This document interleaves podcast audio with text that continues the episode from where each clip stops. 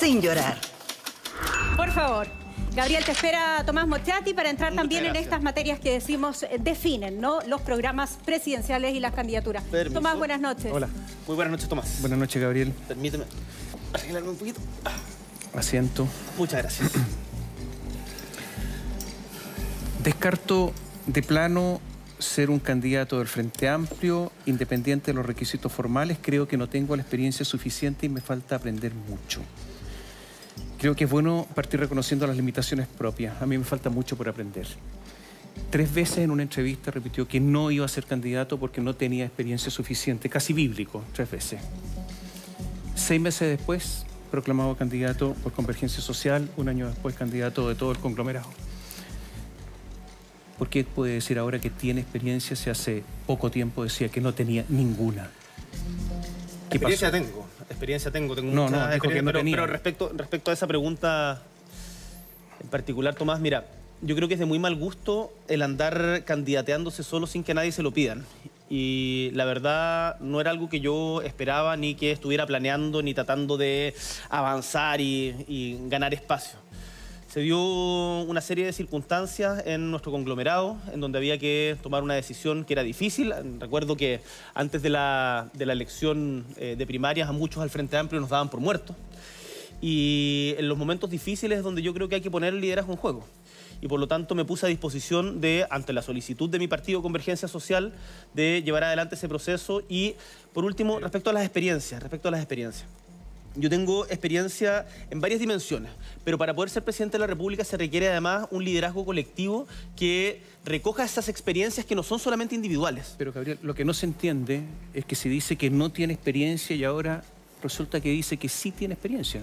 Yo creo que es una cuestión en permanente aprendizaje y en, construcción. en- en un año, en seis meses, porque Es que- se demoró seis meses. Es que en ese momento nadie me había planteado siquiera, más allá de preguntas periodísticas, eh, la posibilidad de encarar un desafío de esas características y yo no lo tenía tampoco como un plan vital. Una cosa es que se lo pidan, otra cosa es el plan vital y otra cosa es que la tengan. No, porque cuando se construyen las condiciones colectivas para poder encabezar un proyecto de estas características, como lo que hemos hecho en Apruebo Dignidad, me parece que se puede avanzar en esa dirección y eso es lo que nosotros hemos hecho de manera ¿En responsable. seis meses? En más que seis meses. Es curso rápido. Eh, a ver, usted nunca, y esto se comenta mucho, nunca ha sido empleado. No es cierto. No, pero empleado con una larga, larga trayectoria, nunca ha pagado un sueldo, nunca ha reunido dinero para pagar impuestos, a menos salvo los impuestos que le proporciona su cargo como diputado. Eh, nunca ha pagado una deuda, reunido dinero para pagar una deuda. Eso tampoco- Estas eso experiencias, tampoco es- estas experiencias vitales no son fundamentales para gobernar, Mira, Tomás, eh, para entender Este- lo que hay que hacer, ¿no? Este, este gobierno cuando llegó nos dijo que iba a ser el gobierno de los mejores, de los con más postítulos, con más experiencias, con más y la verdad es que los resultados que hemos visto son desastrosos. Acá esto no depende de la condición particular de una sola persona. Nosotros reunimos nuestro proyecto un sinfín de experiencias colectivas y de luchas colectivas del pueblo de Chile que creo que le han hecho sentido a la gente y por eso nos permitieron estar, me permiten estar a mí hoy día conversando contigo. Porque el haber ganado la primaria, como la ganamos, con 1.700.000 personas participando, no es que la gente diga vamos a dar un salto al vacío. Es que confían también en las capacidades que hemos demostrado a lo largo de nuestra trayectoria. Y yo, Pero, mira, pero estas experiencias son importantes o hay que desecharlas. no, no hay que desecharlas. Entonces, por eso no se tienen, por eso pregunto. Pero es que no, no es o la una o la otra, puede ser también eh, una síntesis de las cosas. Y en nuestro, en nuestro comando y en nuestro equipo hay mucha gente con muchísimas experiencias, gente que ha levantado eh, pymes, gente que eh, ha sido parte de luchas socioambientales, gente que ha sido funcionario público. Gabriel. Y de esas experiencias todos nos nutrimos. A mí me interesa beber de todas las experiencias para poder aprender y hacer lo hable- mejor posible. hablemos de economía. ¿Usted sabe, por ejemplo, cuál es el nivel de ahorro en este momento del país? Por supuesto. ¿Cuánto es? Por supuesto. Hoy día el nivel de deuda se debiera No, el de ahorro.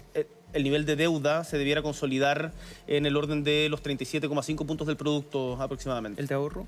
de ahorro en este momento no tengo el dato en la cabeza, pero lo puedo... ¿De inversión en qué sentido? ¿Cuál es la inversión en este momento del Hay país? diferentes maneras de medir la inversión. Eh, ¿Sabe cuánto de la inversión corresponde o del ahorro corresponde a las, a las FP? sí, por supuesto. ¿Cuánto es? El, era del, del orden de... No, no recuerdo la, fe- la, la cifra exacta en ese momento, Son, son siete puntos. Siete, Eh, pu- siete- ¿cuánto- siete- puntos del PIB, son siete puntos del PIB, cada punto del PIB son 2.800 millones de dólares, pero es que toma, si- podemos, preguntémonos los dos y yo te respondo. No, es que es para llegar a un, a un resultado. es que- Eh, es ¿Cuánto que- cree usted que va, Tomás, va a gan- Tomás, va a res- Tomás, Tomás, si tú me haces una pregunta, me das tiempo para responderla y yo te escucho la pregunta y te respondo. Eh, el- cada punto del PIB son 2.800 millones de dólares aproximadamente.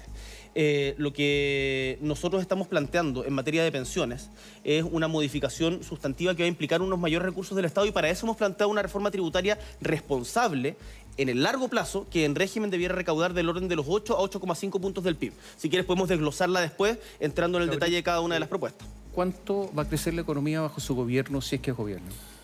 Mira, yo no tengo una bola de cristal, pero tengo No, pero absolutamente hay una proyección. tengo absolutamente claro de que el crecimiento es tremendamente importante para poder distribuir de mejor manera la riqueza. Nosotros esperamos retomar ritmos de crecimiento como eh, ojalá los que se tuvieron en la década de los 90, pero desde otro modelo de desarrollo. En la, en la década de los pero 90 ¿cuánto, es que eh, no te puedo dar una cifra exacta porque me vas a jugar después con esa vara y son demasiadas las circunstancias que determinan cuánto se crece o no. Con un cobre a tres y medio.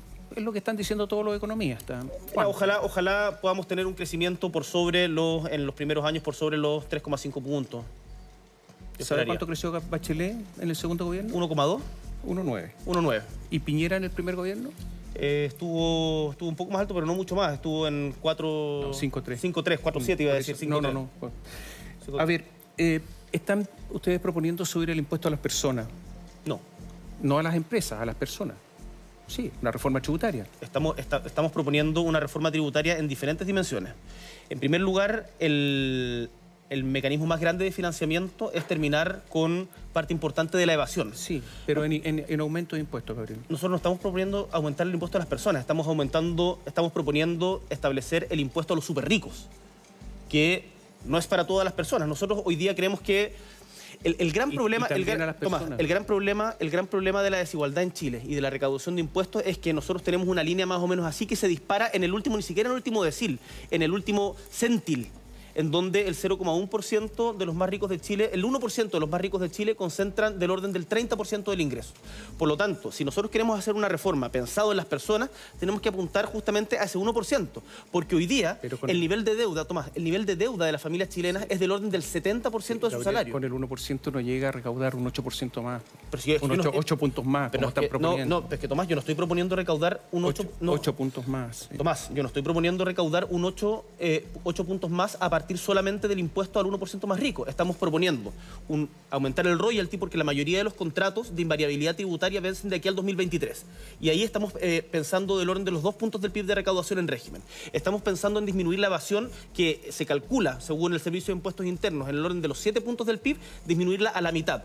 Para eso se requiere fortalecer, no, pero es que es importante. A ver, para, eso se requiere, for- para eso se requiere fortalecer el Servicio de Impuestos Gabriel, eso- Internos. Eso, lo han propuesto todos los gobiernos y no ha pasado. No, quiero hacer, una es, que me, me parece importante, tú hiciste una aseveración que no es cierta, que nosotros queríamos recaudar 8 puntos a partir de los impuestos al 1%. Eso no es así. No, yo no Nosotros dije- tenemos no una dije que batería. además iban a subir los impuestos si hay una reforma tributaria No, pendiente. Bueno, pero pasemos pero no, a otro pues- tema. Mira, hay, hay- hay- hay algo muy importante. Ustedes han abogado porque la economía cambie y sea una Por cierto. economía productiva, que la gente gane y que haya agregación de valor. Eh, su padre vendió por trato directo un terreno al fisco para viviendas sociales en Punta Arena. Y ese re- terreno era también de propiedad de un militante de la democracia cristiana, Juan Morano.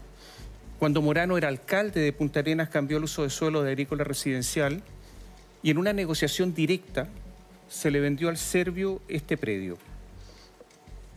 Pasó de costar, costaba 5 millones de pesos aproximadamente el avalúo fiscal y se vendió en 1.340 millones de pesos. Posteriormente, en algún momento la Contraloría objetó esto y después lo aceptó, se dio vuelta a la Contraloría. No estoy diciendo que esto sea ilegal, estoy diciendo si es que este es justamente el método que no le gusta para ganar dinero. A mí no me gusta. Este, este No, método. no, a mí no me gusta. Lo que hizo su familia no le gustó.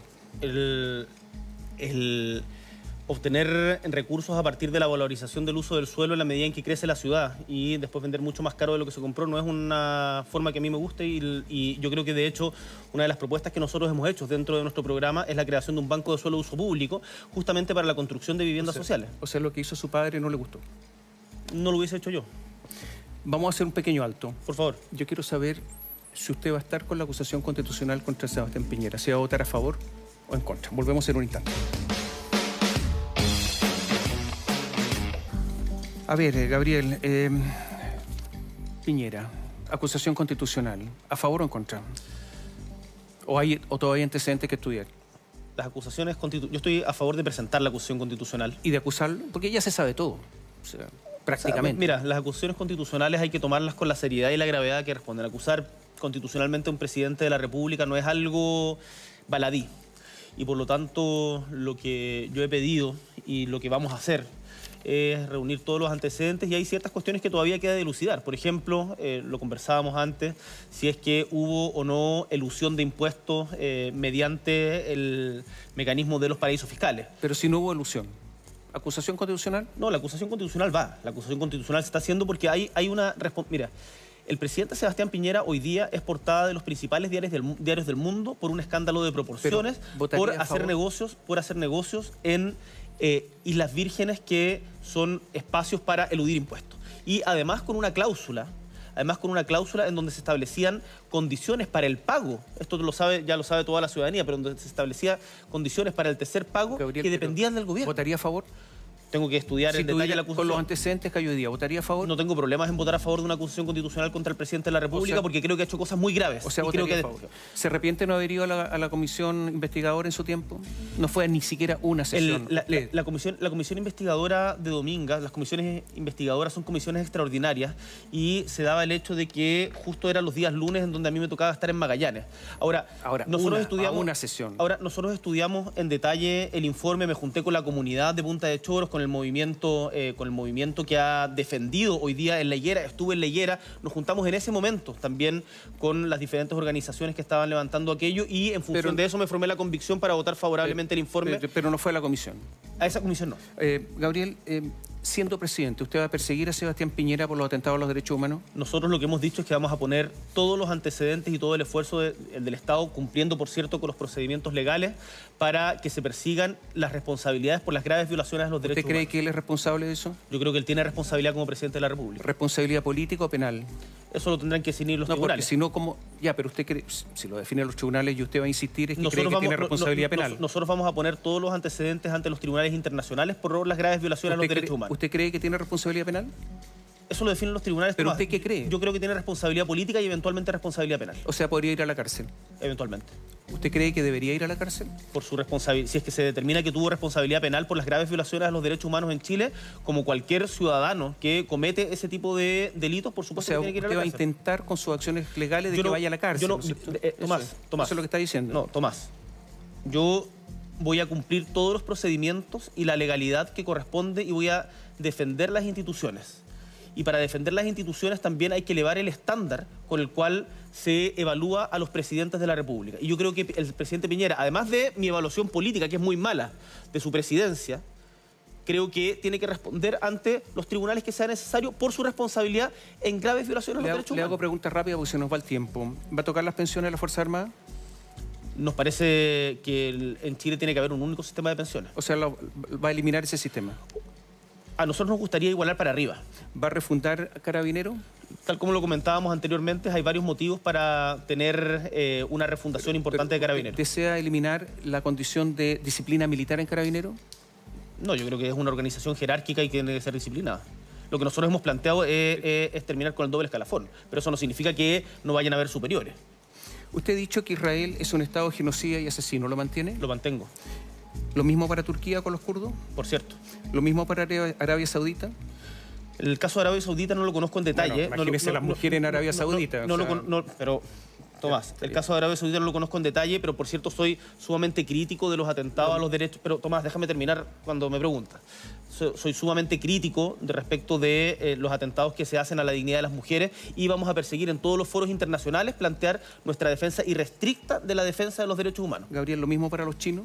Para los chinos, para... Uigures, no, los uigures, los tibetanos están lo mismo. Bueno, sí, eh, conozco, conozco en detalle el caso tibetano y me parece que todos los países que están violando los tratados internacionales, como es el caso de Israel, como es el caso de China, como es el caso, tú mencionabas Arabia Saudita o el caso de Turquía, tienen que cumplir con la normativa Es internacional. partidario- Y ahí, y ahí no importa cuánto poder tenga ese país, nosotros tenemos que defender en materia internacional principios y los derechos humanos a toda costa, independiente del gobierno que esté en el país que sea cuestionado. Si usted es presidente, ¿va a negociar la salida al mar con Bolivia? Usted ha dicho que es desfavorable. Yo creo, que la, yo, creo que, la, que la soberanía no se negocia y ahí hay políticas de Estado y me parece que hay ciertos temas en los cuales uno tiene que tener una política de largo plazo de Estado. Yo espero mejorar sustantivamente las relaciones con Bolivia y me encantaría poder eh, terminar con esta vergüenza de que todavía hasta el día de hoy no tengamos una embajada en Bolivia. O sea, eh, cambio de opinión.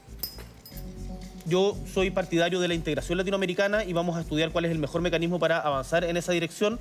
Por cierto, como es una materia de Estado, Tomás, no me corresponde dar respuestas categóricas en una entrevista de esas características. Lo vamos a estudiar con la gente que está eh, muy en el tema y ahí esperamos tener una continuidad respecto a esos aspectos de política exterior. Gracias por estar con nosotros. Un gusto, Tomás. Gabriel, ven para acá. Muchísimas gracias, Tomás. Varias definiciones, además, en esta entrevista y algo muy noticioso relacionado ¿no? con la acusación constitucional eventual, por supuesto, en contra del presidente de la República. Se despiden, se saludan los jugadores.